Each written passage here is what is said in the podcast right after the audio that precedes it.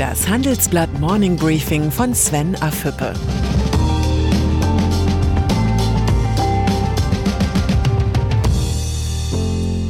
Guten Morgen allerseits. Heute ist Montag, der 24. Februar, und das sind heute unsere Themen. SPD verliert und gewinnt in Hamburg. Schäuble sieht Volksparteien in der Krise. Coronavirus erreicht Europa. Hamburg. Die Bürgerschaftswahl ist ohne große Überraschungen ausgegangen. Die SPD verliert zwar deutlich an Stimmen, kann aber mit Peter Tschentscher auch in den kommenden fünf Jahren in Hamburg regieren.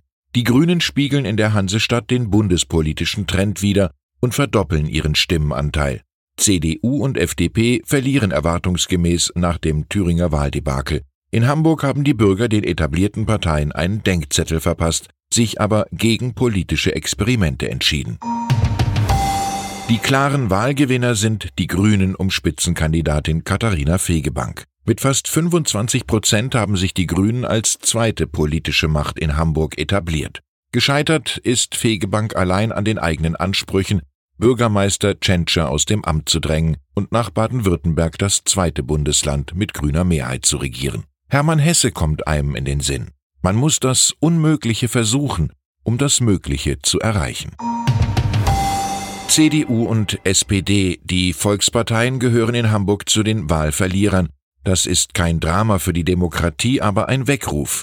CDU-Bundestagspräsident Wolfgang Schäuble erkennt in niedrigen Zustimmungswerten von Christdemokraten und Sozialdemokraten eine Krise der Volksparteien. Wie er im Interview mit dem Handelsblatt sagte, dieser Zustand der Demokratie besorgt mich.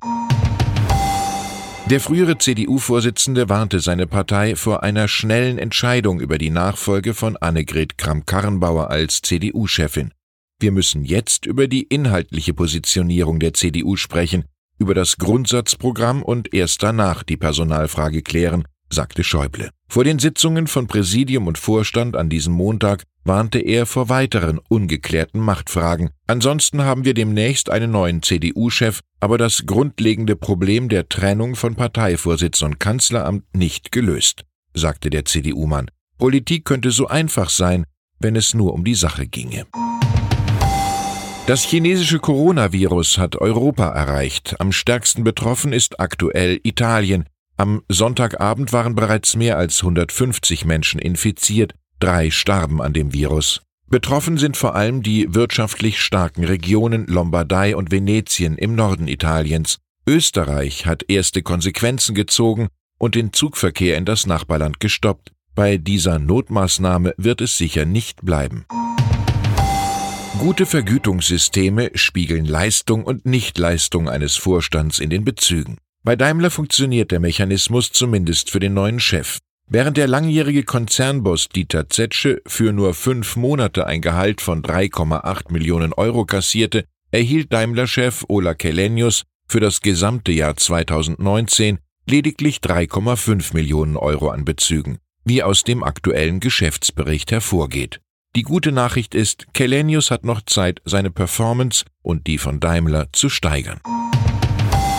USA. Präsident Donald Trump sucht einen Nachfolger für den scheidenden deutschen Botschafter Richard Grinnell, der Geheimdienstkoordinator im Weißen Haus werden soll. Ich werde einen Botschafter in Deutschland ernennen, verkündete Trump am Sonntag. Grund zur Hoffnung, dass sich der Nachfolger weniger intensiv als Grinnell in die deutsche Politik einmischt, besteht nicht. Wirtschaftspolitisch ist Deutschland ein Schlüsselstaat für Trump. Für den US-Präsidenten gilt das Motto, je erfolgreicher, desto gefährlicher.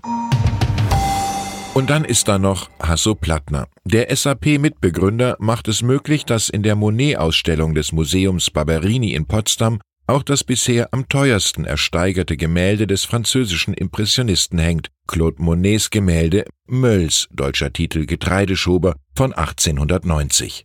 Das Gemälde war im Mai 2019 in New York beim Auktionshaus Sotheby's für den Rekordpreis von 110,7 Millionen Dollar von Plattners Stiftung ersteigert worden. Nach Angaben des Museums wird das Bild erstmals seit 1945 öffentlich ausgestellt. Meisterwerke wie diese gehören nicht weggeschlossen, sondern sollten öffentlich gezeigt werden, findet der SAP-Gründer. Plattner ist eben nicht nur als Unternehmer ein Vorbild. Ich wünsche Ihnen einen kraftvollen Start in die Woche. Herzliche Grüße, Ihr Sven Affüppe.